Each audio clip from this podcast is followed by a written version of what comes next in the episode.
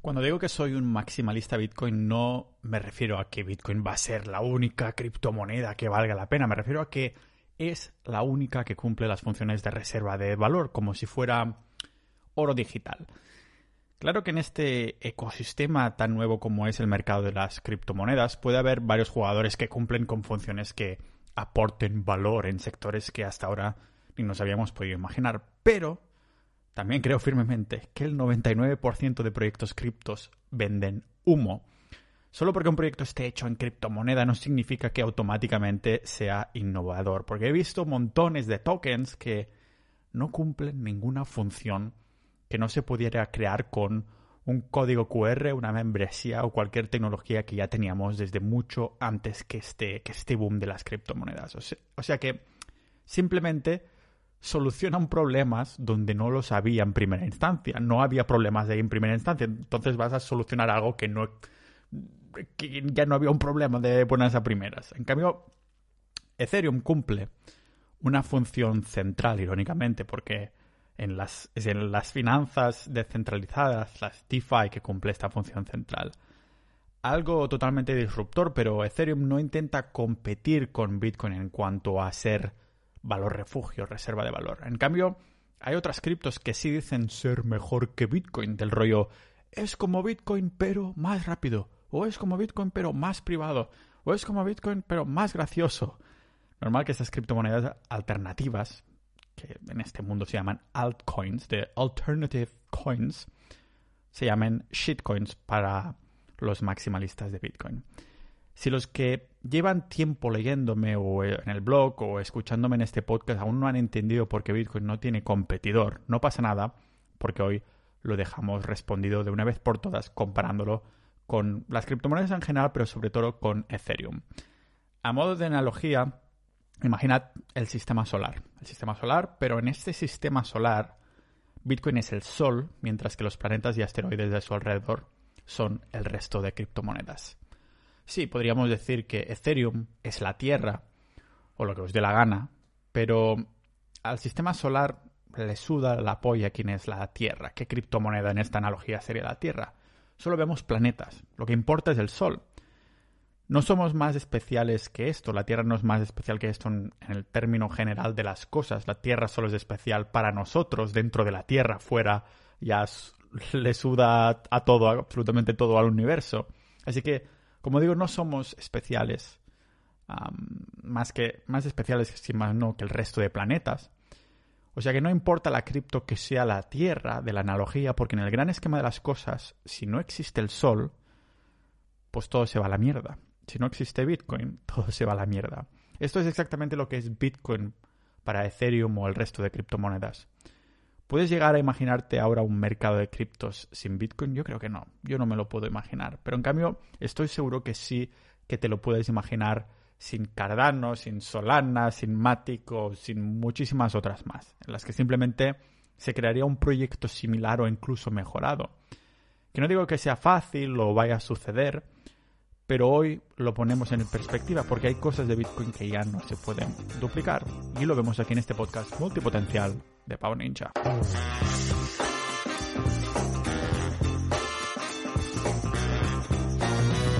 Antes de empezar, si quieres apoyar este podcast por menos de lo que cuesta un Bitcoin o un Ethereum, lo puedes hacer muy fácilmente a sociedad.ninja.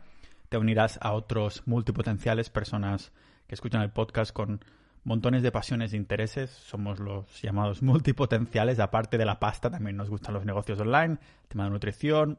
Cada uno tiene sus gustos, pero somos lo opuesto a un especialista. Tenemos varios intereses en este sentido.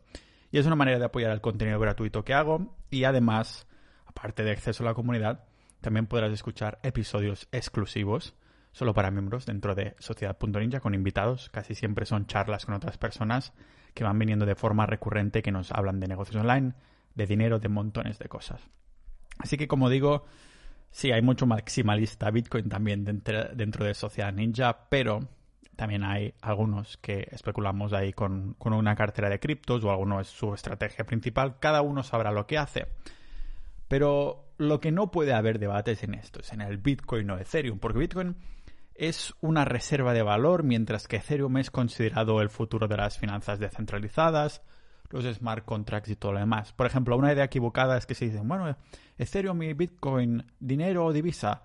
La realidad es que son redes y las deberíamos juzgar por el valor que cada una es capaz de producir, el valor de cada red, para decirlo así. Otra idea equivocada es que se dice Ethereum y Bitcoin participan en un juego de suma cero. O ganará esta criptomoneda, o ganará Ethereum, ganará Bitcoin, ganará esta altcoin, ganará esta shitcoin, como lo queráis interpretar. La realidad es que se pueden complementar entre ellas perfectamente. Hay espacio para unas pocas criptomonedas que cumplan funciones que sin la tecnología blockchain, la cadena de bloques, no se podrían solventar. Pero la pregunta es, ¿es mejor bueno, esta no es la pregunta, porque se pregunta mucho esto ¿es mejor Bitcoin o Ethereum? No tiene sentido hacer esta pregunta porque cumplen funciones distintas. Y más que por la tecnología los queremos considerar por la rentabilidad de nuestro dinero, de nuestros ahorros, entonces sí que podemos considerar dos escenarios. O queremos ahorrar o queremos invertir nuestro dinero. Porque en la inversión, en un combate entre Bitcoin y Ethereum, Ethereum es seguramente la mejor opción, es la criptomoneda con más potencial de crecimiento entre, estas dos, repito, por todo el recorrido que aún le queda por desarrollar a las finanzas descentralizadas. El objetivo de Bitcoin es uno y ya lo está cumpliendo, o sea que solo queda adopción y ya está. Pero Ethereum es todo un desarrollo, un mundo nuevo que no se sabe exactamente dónde está el techo.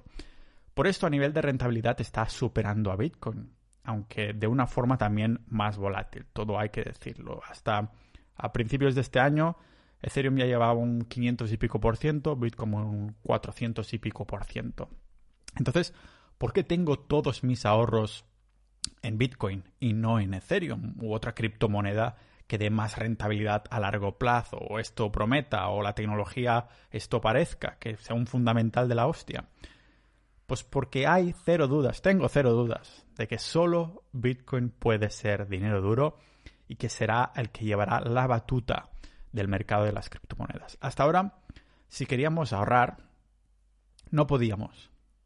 si dejábamos el dinero, me explico, ¿vale? Porque parece que sí, hostia, yo sí podía ahorrar. A ver, si dejábamos el dinero en el banco o bajo el colchón, la inflación y devaluación creados por el sistema monetario actual de hoy se comían nuestros ahorros poquito a poco. Se comía nuestro poder de compra, esta inflación, esta devaluación cada vez hacía que sigue haciendo que trabajemos por más si no convertimos ese dinero fiduciario como el fiat, que serían los euros, los dólares, cualquier moneda de cualquier estado.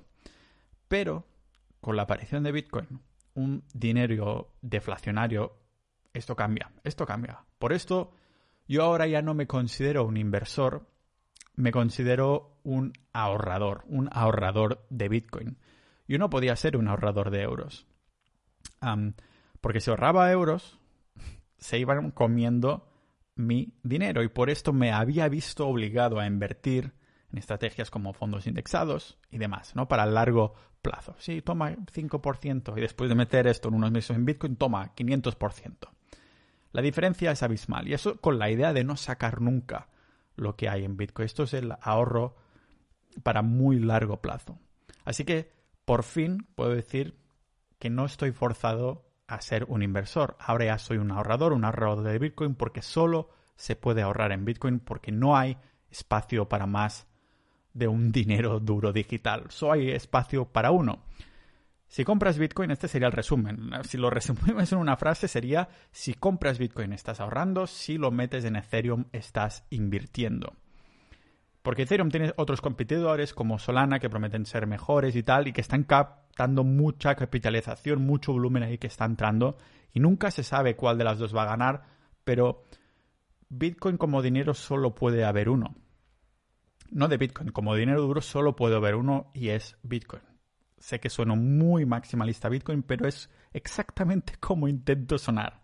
Porque uno de los argumentos en contra de Bitcoin en cuanto a dinero rudo y duro que se repite, es decir, se dice constantemente eso de, bueno, no puede ser escaso, que hay 21 millones programados, que no aparecerán todos hasta dentro de 100 años, pero esto es otro tema, ah, pero la escasez de Bitcoin está programada a 21 millones y se dice que no puede ser escaso porque puedes crear otra red exactamente igual, un fork que se llama, que sea una copia exacta de la red de Bitcoin original con potencialmente incluso mejores propiedades, que sea mejor, más rápido, más privado, más seguro, más deflacionario, más gracioso, lo que sea. Fijaros que mm, esto es lo que centenares, sino miles de otras criptomonedas reivindican y dicen hacer. De hecho, esto es lo que, mm, lo que hace Bitcoin Cash. Una copia de Bitcoin, excepto con tamaño de bloques un poquito más grandes. ¿Habéis visto lo que vale hoy Bitcoin Cash contra el valor de Bitcoin original actual? Hay muchísima diferencia a favor del Bitcoin original. ¿Por qué? Pues porque el dinero tiene valor según su liquidez. Es decir, cuantos más inversores ahorradores hay en esa misma red monetaria moviendo panoja, más valor tiene. Vamos, que una de las maneras en cómo valoramos el dinero es por la aceptación generalizada, lo que se conoce como efecto red. Yo creo que he hablado de esto ya muchísimas veces, de lo que es el efecto red y lo importante que es, y precisamente porque no se puede ah, duplicar. Cualquiera que entre en este mercado de dinero está incentivado para elegir el mercado donde hay un dinero con más liquidez. Es por esto que el dinero ah, tiende a ser un mercado extremista o todo o nada, eh, esencialmente porque es una herramienta con un solo propósito. ¿Y qué son las herramientas? Pues al fin y al cabo, nada más ni nada menos que recursos para ahorrarnos tiempo. La pala nos sirve para sacar más tierra que con nuestras manos, la máquina de café nos sirve para sacar un expreso en 25 segundos sin tener que filtrarlo manualmente, el coche nos permite ir a sitios sin tener que pasarnos días, horas o semanas caminando. El dinero es un recurso, mm, una herramienta que nos permite calcular, negociar y ejecutar estos intercambios mucho más rápido, una función que termina juntándose con una sola solución, un dinero. Así que por las mismas razones cuantificables como la, resistencia a la inflación, la liquidez del mercado y el efecto red, tenemos solo un dinero analógico, que es el oro. Vamos, que lo más probable es que tengamos únicamente un solo dinero digital, el Bitcoin. ¿Por qué? Pues básicamente porque ya hemos tenido el oro como dinero analógico y no me confundáis porque ha cumplido su función lo más bien que ha podido para ser analógico. Pero como digo, lo más probable es que solo vayamos a tener un dinero digital. La desviación que se tuvo de, Bitcoin, donde se creó Bitcoin Cash, nos demuestra esto al pie de la letra, porque nunca terminó de cuajar y a día de hoy está perdiendo capitalización a pasos agigantados, mientras otras criptomonedas se van quedando parte del pastel. Algunas de las cuales forman parte de las miles de criptomonedas nuevas que salen cada año asegurando que hacen mejor de Bitcoin que Bitcoin. Pero tanto los especuladores como los creadores de estas otras criptos, de estas altcoins, shitcoins, no entienden o quieren entender que si Bitcoin no se ha creado, por ejemplo, más rápido en su capa base, es por algo. La tecnología para hacerlo rapidísimo o meganónimo ya existía. Si tiene las características que tiene hoy en día, es por primar, para primar su seguridad. Nick Carter publicó un artículo llamado The Settlement Insurance is Stupid, donde se extiende súper bien en este aspecto Ah, para los que quieren gráficos y cositas y cremita para los que entendáis inglés. Los voy a dejar también esta fuente y todas las otras que estoy haciendo referencia hoy aquí en las notas del episodio. El resumen vendría a ser de lo que dijo Nick Carter, el bueno de Nick, que en cada bloque de, de, Bitcoin hay mucho más trabajo que, que hace que sea menos vulnerable a la reversión, a que es imposible que una transacción o lo que suceda en la red de Bitcoin se pueda echar para atrás, como con tu ex cada vez que la mires el perfil de las redes sociales. Y esto, pues lógicamente, nos da seguridad de que la transacción ha terminado por la posteridad, ha ocurrido. De verdad y para siempre, en comparación con otras cadenas de bloques mucho más vulnerables, en las que ya hemos visto, eh, hemos visto casos donde esta, esta seguridad en transacciones no se ha visto, se ha revertido incluso. Por ejemplo, Ethereum. Porque en 2016 unos hackers se hicieron con 60 millones y de, dólares y la gente en, valor.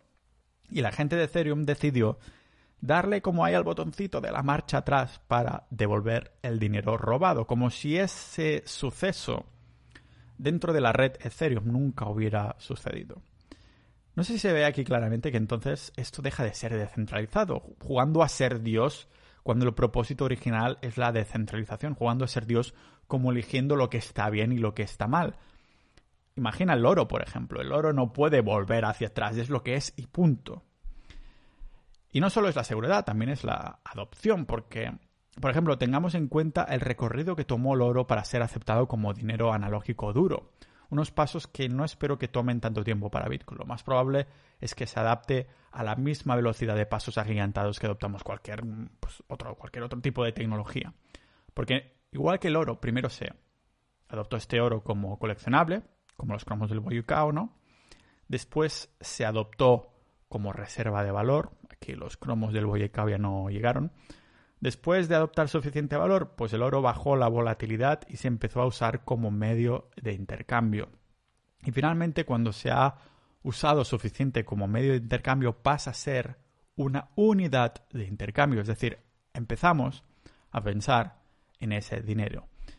Bitcoin está siguiendo un camino muy similar y, como no, mucho más rápidamente. Al poco de salir, solo los más frikis se hacían con él como coleccionable porque tampoco es que um, consideraran que tuviera valor como tal. Era un coleccionable porque era dinero digital, el dinero de Internet, lo nunca visto hasta entonces. A día de hoy ya ha tomado el rol de valor refugio, la reserva de valor más efectiva que nunca hemos visto. Para ser adoptado masivamente, lo único que tiene que que hacer Bitcoin es, bueno, seguir haciendo lo que ha estado haciendo con éxito desde que fue creado, creando un bloque cada 10 minutos y forzar una cantidad de Bitcoin máxima de 21 millones que no la veremos hasta dentro de 100 años.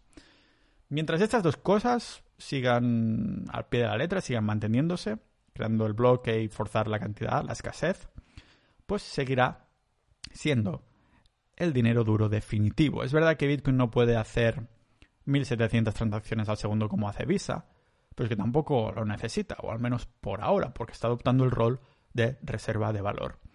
Una vez haya seguido el recorrido de adopción y todos lo tengamos como reserva de valor, lo bueno es que se le puede construir encima capas de tecnología para hacerlo más rápido y eficiente pagando. Una tecnología que mm, a algunos ya os sonará, que lo petará y ya se empieza a ver, es la Lightning Network, que precisamente por esto Bitcoin es tan rígido, porque está optimizado para sobrevivir primero, antes que nada, como reserva de valor antes de aplicarles estas capas. O sea que, en una comparación de Bitcoin con Ethereum, en una analogía para decirlo así, Bitcoin es como la caja fuerte de un banco. Podemos almacenar y tener ah, propiedades o información incluso, pero poco más. ¿Vale? Es una caja fuerte. La abres, metes ahí cosas y punto.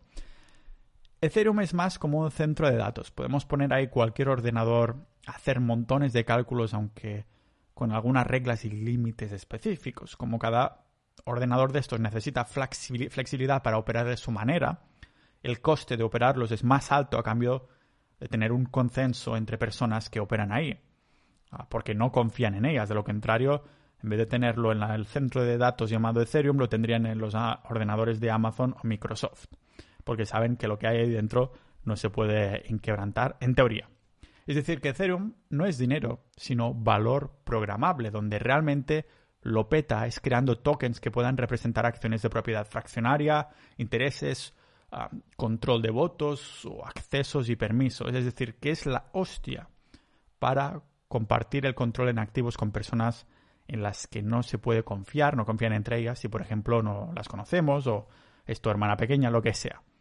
Desde que Ethereum salió a la luz, ya hemos visto, de hecho, algunas utilidades de estos uh, smart contracts. Vendrían a ser la recaudación de, fondos, como vimos muy claramente en el boom de las ICOs en 2017, o las finanzas descentralizadas del DeFi, los tokens no fungibles, los NFTs, que incluyen ahí coleccionables digitales de muchas variedades diferentes, rollo juegos, artes, imágenes, un montón de cosas. Potencialmente Sí que Ethereum podría reemplazar como funciona incluso el mercado de valores, reinventar los seguros, romper con la dependencia de los bancos para crear un sistema de ahorro y préstamos totalmente distintos. Pero por su lado, Bitcoin eligió seguridad antes que flexibilidad y Ethereum al revés, prefirió flexibilidad antes que seguridad. Por esto Bitcoin no puede hacer lo que hace Ethereum sin crear capas separadas y más flexibles como por ejemplo una que se llama Blockstack. A la otra cara de la moneda, o más bien dicho, a la otra cara de la criptomoneda, la seguridad de Ethereum es mucho más cuestionable que la de Bitcoin.